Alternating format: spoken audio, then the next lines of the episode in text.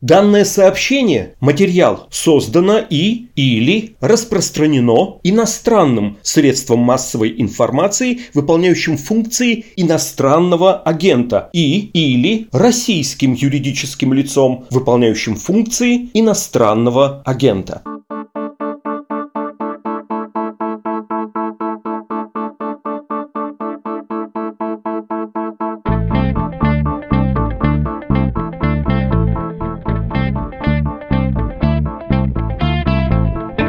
Здравствуйте, это «Что случилось?» Подкаст о новостях, которые долго остаются важными. У микрофона Владислав Горин. 23 октября в Екатеринбурге был большой музыкальный фестиваль под названием Ural Music Night или просто Ночь музыки. Одна из его площадок была в Ельцин-центре, том самом. На ней выступал музыкант из бывшей группы Агата Кристи Вадим Самойлов, и он не только спел, но и решил держать речь про либералов, про сам Ельцин-центр, про ЛГБТ. И не то чтобы Самойлов сказал что-то доброе про всех вышеперечисленных. Ельцин-центр ему потом на это ответил, ответил письменно, и в своем открытом письме тоже не был особо любезен. Там говорилось про поведение в гостях и про то, что такой гость, как Самойлов, ему, пожалуй, не стоит появляться больше на территории Ельцин-центра.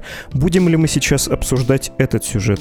Нет. Поговорим ли мы о Ельцин-центре, о том самом, который стоит уже который год под натиском политиков и пропагандистов, при этом делает то, что почти никому больше в России уже не дозволено, и я не про переругивание с рок-звездами 90-х, конечно, а про многочисленные вольнодумные лекции, фестивали выставки, дискуссии. О да, об этом мы поговорим. Причем сделаем это прямо сейчас, и через несколько аккордов здесь появится наш сегодняшний собеседник. Это политолог, руководитель программы «Российская внутренняя политика» и политические институты Московского центра Карнеги Андрей Колесников.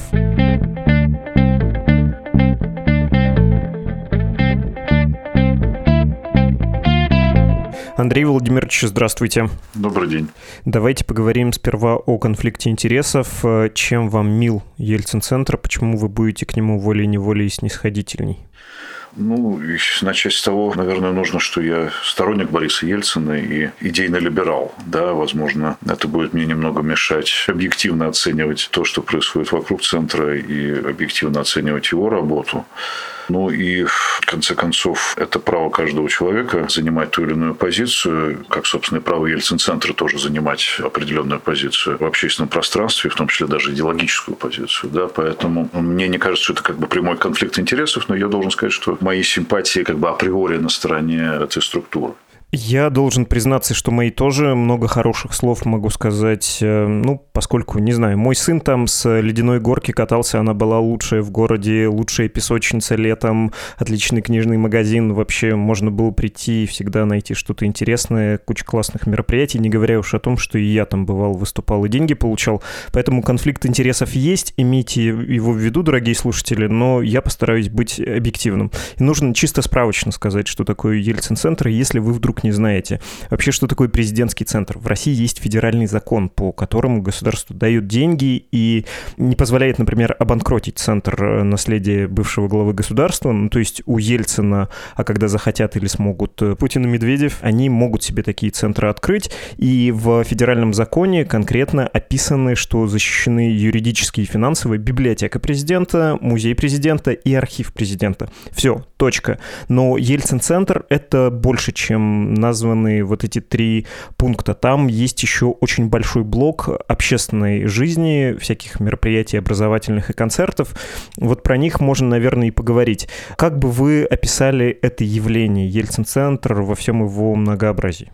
Вы знаете, это явление сложное и амбивалентное. Связано это с тем, что происхождение, собственно, нынешней власти тоже достаточно специфическое. Да? Нынешняя власть произошла из фразы Ельцина «берегите Россию», сказанной в качестве напутствия господину Путину.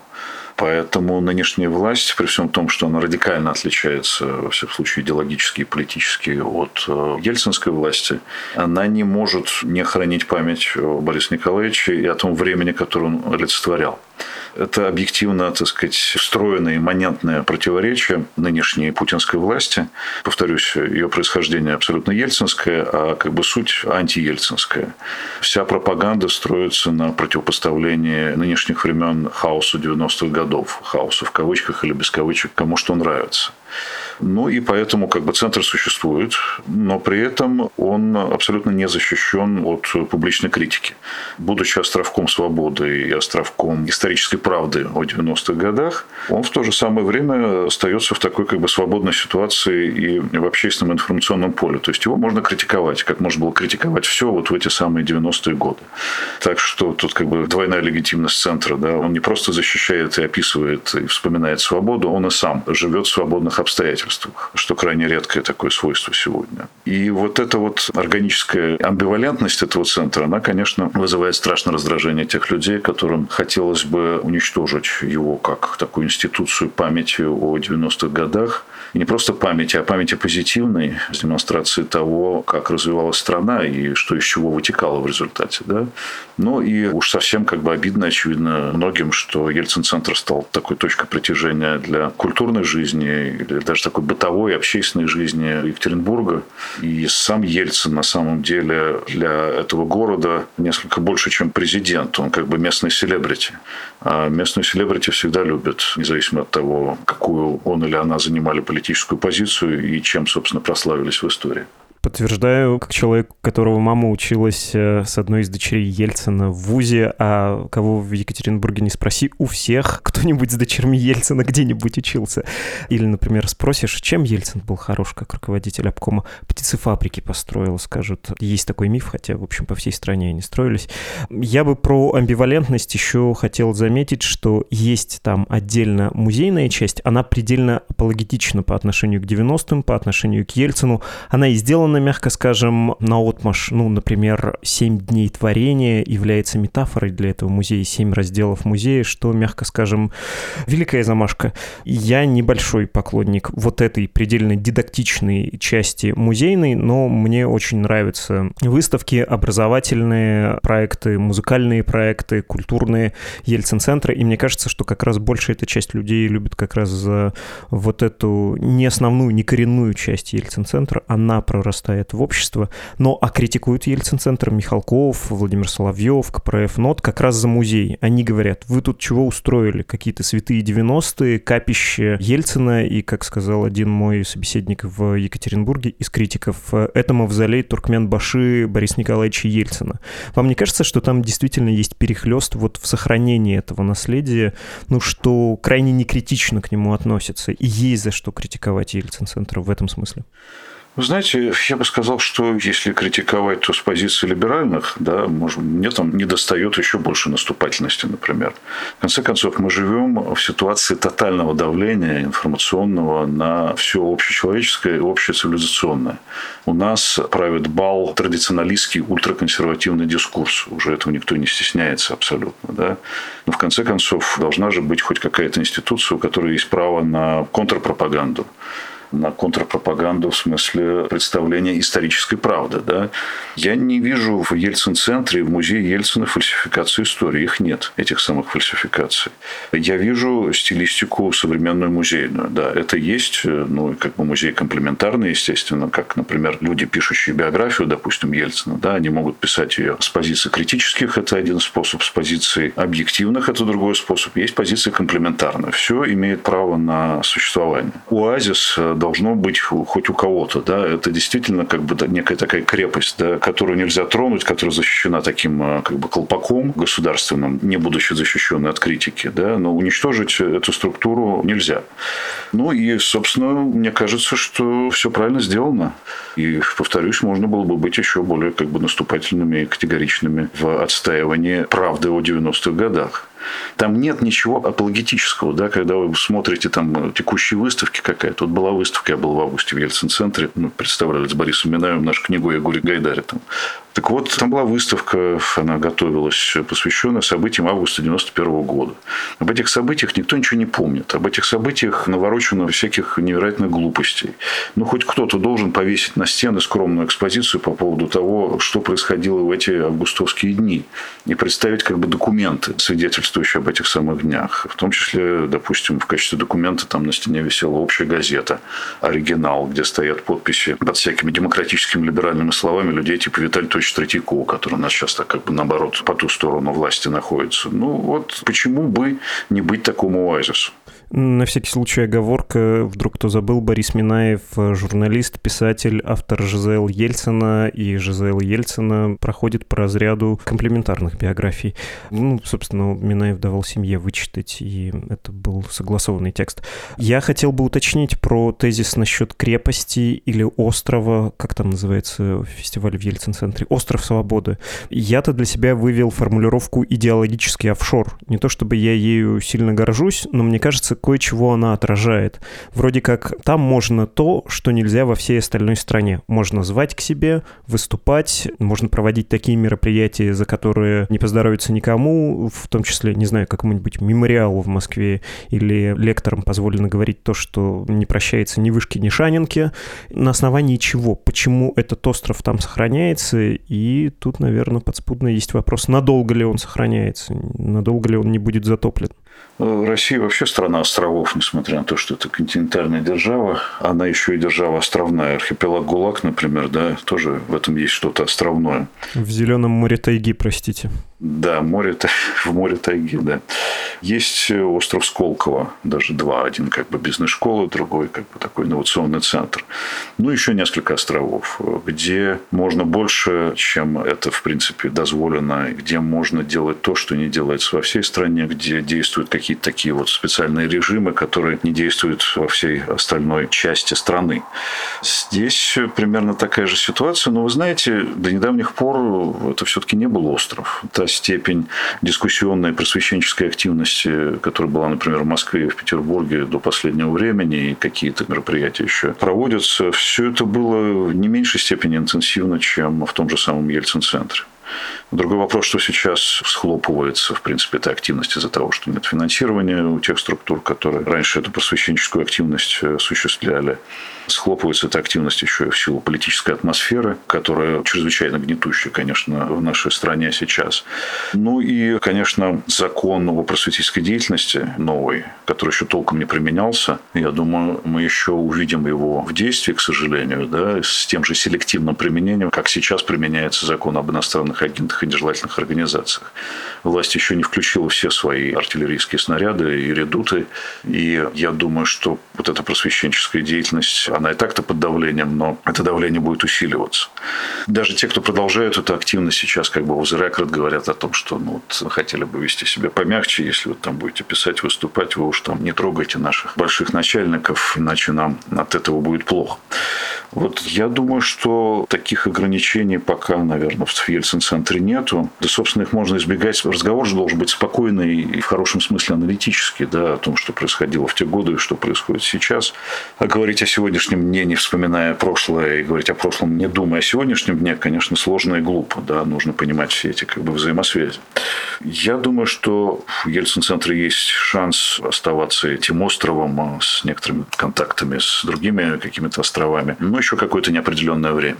Предсказывать здесь бессмысленно, потому что мы можем столкнуться с самыми неожиданными вещами сегодня, завтра, через два года. Ухудшение ситуации происходит не просто медленно и постепенно, но иногда скачками. Так что, возможно, любые события. Да? Но пока вот та конфигурация, которая существует, и те как бы покровители, которые помогают Ельцин-центру удерживать эту самую планку, пока все это в действии. И пока этот колпак защитный, прозрачный колпак существует.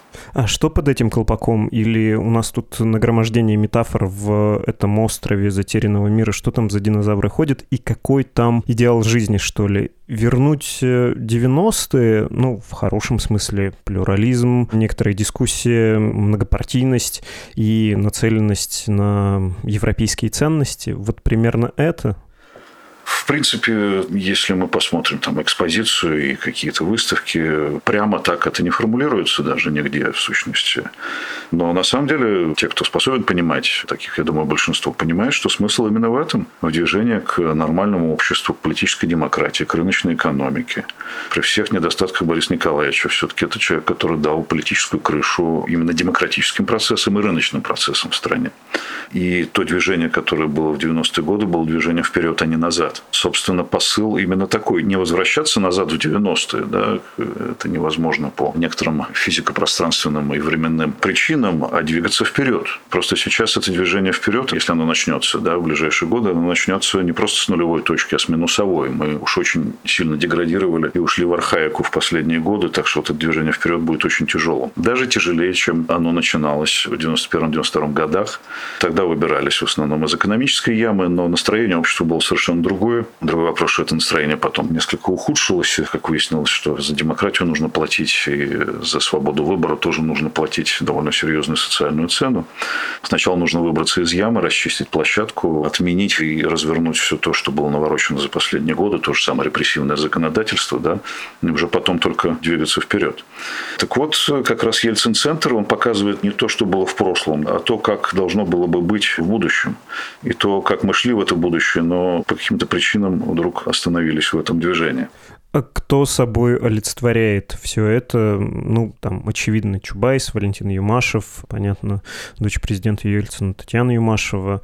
Не могли бы вы назвать этих персонажей, тем более, что они вам хорошо знакомы? В том числе из научного интереса вы за ними следите. Вы знаете, если говорить о направлении движения, направлении мысли, конечно, это весь широкий круг тех людей, которые олицетворяют эти 90-е, начиная от Ельцина и заканчивая Гайдаром, Егор Тимурчем. И есть как бы другой срез, те люди, которые каким-то образом олицетворяют сам Ельцин-центр. Совершенно справедливо упомянули Валентина Юмашева, Татьяну Дьяченко. Я бы сказал, что большую роль играет, допустим, Людмила Телень, бывший журналист знаменитый московских новостей. Большую роль играет Олег Лутохин, молодой директор, замечательный, динамичный директор музея Ельцина. Никита Соколов, замечательный историк, который в том числе теснейшими узами связан с мемориалом. Да, да тот же самый Борис Минаев, который имеет отношение в том числе к подаче музейных экспонатов, да, к их объяснению. Самые разные люди, совершенно замечательные в человеческом и интеллектуальном отношении.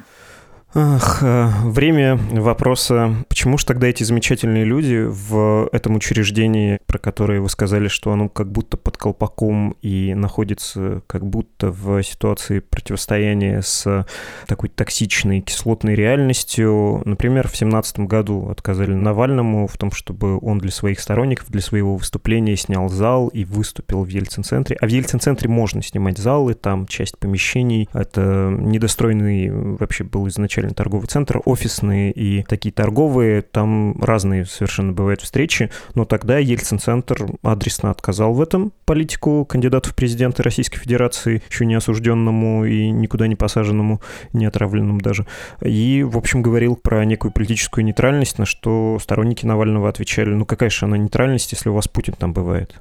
Я думаю, что претензии эти справедливы сторонников Навального, но это вопрос э, сохранения организации. Да? Я думаю, что сторонники Навального, когда они пытались нам заказать зал, прекрасным образом понимали последствия для Ельцин-центра, которые могли бы возникнуть в том случае, если бы центр согласился их пустить, и прекрасно понимали, что они ставят центр в двусмысленное положение. Можно сказать, что ну, они не обязаны были об этом думать, но я подозреваю, что они об этом думали. Просто надо понимать, естественно, что 17 год был уже годом вполне себе зрелого авторитаризма в Российской Федерации. Мало чем отличался, несмотря на то, что сейчас все процессы усугубились от 21 года с его репрессиями, с его властной откровенностью с той точки зрения, что давили и будем давить, являемся консерваторами и ультраконсерваторами и не стыдимся этого. Другой разговор, вот, знаете, вот этот вот скандал с руководителем, или как его там зовут, из группы Агаты Кристи, да, вот таких людей вроде как пускают на площадку Ельцин-центра, да, и во всяком случае он там выступал. Он не то, чтобы там был приглашен, я так понимаю, это просто фестиваль там проходил. Одна из площадок, да, фестиваля «Ночь музыки». Ну, как-то вот проглядели товарища, который оскорбил Ельцин-центр, в котором он выступал, то ладно, но когда человек занялся разжиганием ненависти по отношению к некоторым меньшинствам, да, это, пожалуй, уже все-таки перебор, да, это как бы противоречит нашей Конституции и даже уголовному законодательству. Ну, не говоря уже о том, что не может быть нормальный рок за власть. Бывает рок против власти, да, но за власть не бывает. Хотя, опять же, ну, наверное, руководство Ельцин-центра вряд ли задумывался о том, что такое вообще может произойти. Так что здесь есть и правда тех, кто может упрекать Ельцин-центр за это, и правда тех, кто может говорить о том, что она как иначе не могли бы себя вести. Есть, очевидно, некий предел, за которым стоит вопрос, существовать ли центру дальше. Да? И, к сожалению, в этом смысле центр вынужден идти, конечно, на компромиссы с властью. Ох, э, смущает меня эта логика компромисса и вообще противостояния, потому что открываю я сайт Ельцин-центра в разделе «Попечительский совет» и читаю «Антон Эдуардович Войно, председатель попечительского совета, руководитель администрации президента Российской Федерации, Александр Сталич Волошин, руководитель рабочей группы, бла-бла-бла, на самом деле тоже первый глава АП, Александр Алексеевич Громов, первый заместитель руководителя администрации президента, ну, а неофициально в скобках человек, который контролирует медиа в стране и в том числе числе проводит что-то похожее на цензуру. Наина Ельцина это понятно. Павел Владимирович Крашенинников в попечительском совете, ему мы благодарны за поправки в Конституцию, это тот самый. Евгений Куйвышев, это губернатор Свердловской области, Алексей Орлов, глава Екатеринбурга, Анатолий Чубайс, Михаил Швыдко и Владимир Николаевич Шевченко, это чрезвычайный полномочный посол России, Сергей Кожугетч Шойгу, Минобороны, конечно же, Валентин Борисович Юмашев, Татьяна Борисовна Юмашева и Владимир Владимирович Ян Якушев. Это полномочный представитель президента Российской Федерации в Уральском федеральном округе, если кто-то не знал. Ну, я даже не знаю, как спросить. Мне кажется, это никакая не отдельная сущность. Это та самая российская власть во всем блеске своей преемственности из 90-х в 2020-е. Да, кстати, это хороший список с точки зрения того, как происходила передача власти и как достигалась ее преемственности. К сожалению, здесь невозможно спорить с вами в том смысле, что это те люди, часть из которых не все, которые которые успешно давят демократию и свободу слова, свободу собрания, вообще конституционное право в стране. Но я подозреваю, что будь воля многих из этих людей, они бы от этого Ельцин-центра с удовольствием бы избавились, потому что то, что происходит там, прямо противоречит тому, что делают они. То, с чего мы начали да, разговор, вот эта амбивалентность, амбивалентность происхождения самого Ельцин-центра, она очень мешает как бы такому очищенному от текущих наслоений восприятию того, что делает сам Ельцин-центр. И, к сожалению, это правда. Но, повторюсь, во-первых, это таковы реалии сегодняшнего дня. Во-вторых, действительно, часть этих людей, конечно, ну, совершенно им этот самый Ельцин-центр не нужен, и они входят, конечно, во все эти советы просто по должности. Ну и в-третьих, вот есть вопрос, да, ну не будет Ельцин-центра, допустим, если он поведет себя каким-то, так сказать, сверхсвободным образом. Будет ли от этого лучше нашей общественной и политической среде, или будет ей хуже? Еще более существенной станет наша историческая амнезия или уже эту самую нашу историческую память не спасти от наслоения пропаганды и 90-е годы тоже не спасти. Ну, вот как говорил один наш политический деятель, свобода лучше, чем не свобода. Мне кажется, что существование Ельцин-центра лучше, чем его несуществование. Я все-таки, если можно, предельно утрирую ситуацию. Вам кажется, что это все-таки отдельная часть, э, некая отдельная сущность от э, существующего порядка вещей, от существующей власти. Это не плоть от плоти и кровь от крови. Потому что у меня-то обратное. Вы как-то сказали про, несмотря на Ельцина и несмотря на его недостатки, и дальше, что движение было правильным. Мне так кажется, что несмотря на достоинство Ельцина, движение было неверным уже в 90-е. Это разговор очень серьезный, и в нем много нюансов, и в нем много правоты любой из сторон. Да, и той стороны, которая говорит, что движение было совсем не туда, и той стороны, которая говорит, что движение было туда, но просто были некоторые искажения, я бы скорее бы придерживался этой позиции. Нельзя, конечно, отрицать, что все-таки слишком много вот этих кровеносных сосудов и, и нитей, которые соединяют вот эту передаточную власть от Ельцина к Путину с Ельцин-центром. Кроме того, что, конечно, это государственное начинание, да, и мы, наверное, когда-нибудь увидим и Медведев центр, и уж Путин центр точно у нас будет. Ну, как вы справедливо заметили, вначале это федеральный закон. Тут от этого деваться некуда, дело государственное. Я бы сказал, что Ельцин-центр – это такой аппендикс в теле нашего сегодняшнего государства, которое вроде бы плоть от плоти, а с другой стороны его в любой момент могут вырезать, и он себя ведет не очень спокойным образом в том месте, где он расположен, в этом самом государственном теле. Будет меня ругать научный редактор «Медузы» Александр Ершов, но, кажется, было доказано, что аппендикс не бесполезный, он э, способствует э, поддержанию иммунитета, как-то он там является частью иммунной системы, впрочем, я не настаиваю. Это метафора сложнее, чем... Возможно, и так, да, немножко обеляет в этом смысле нашу черную власть. Ну, иммунитет, возможно, в том числе и от бациллы, знаете, там всяких восстаний.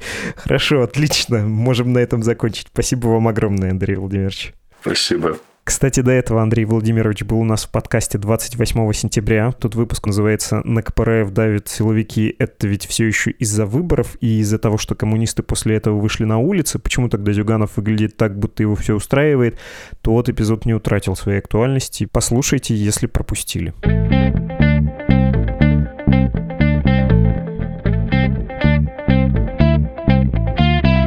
Слушали «Что случилось?» подкаст о новостях, которые долго остаются важными. Наши адреса и ссылки для связи с нами и для помощи нам все те же самые. Чтобы перечислить деньги Медузе, нужно зайти на страничку support.meduza.io и прочитать там инструкцию. Чтобы написать письмо нам лично, подкаст собакамедуза.io. Ну и кроме того, все платформы и YouTube-канал по-прежнему работают. Подписывайтесь, ставьте лайки и оставляйте комментарии. До свидания.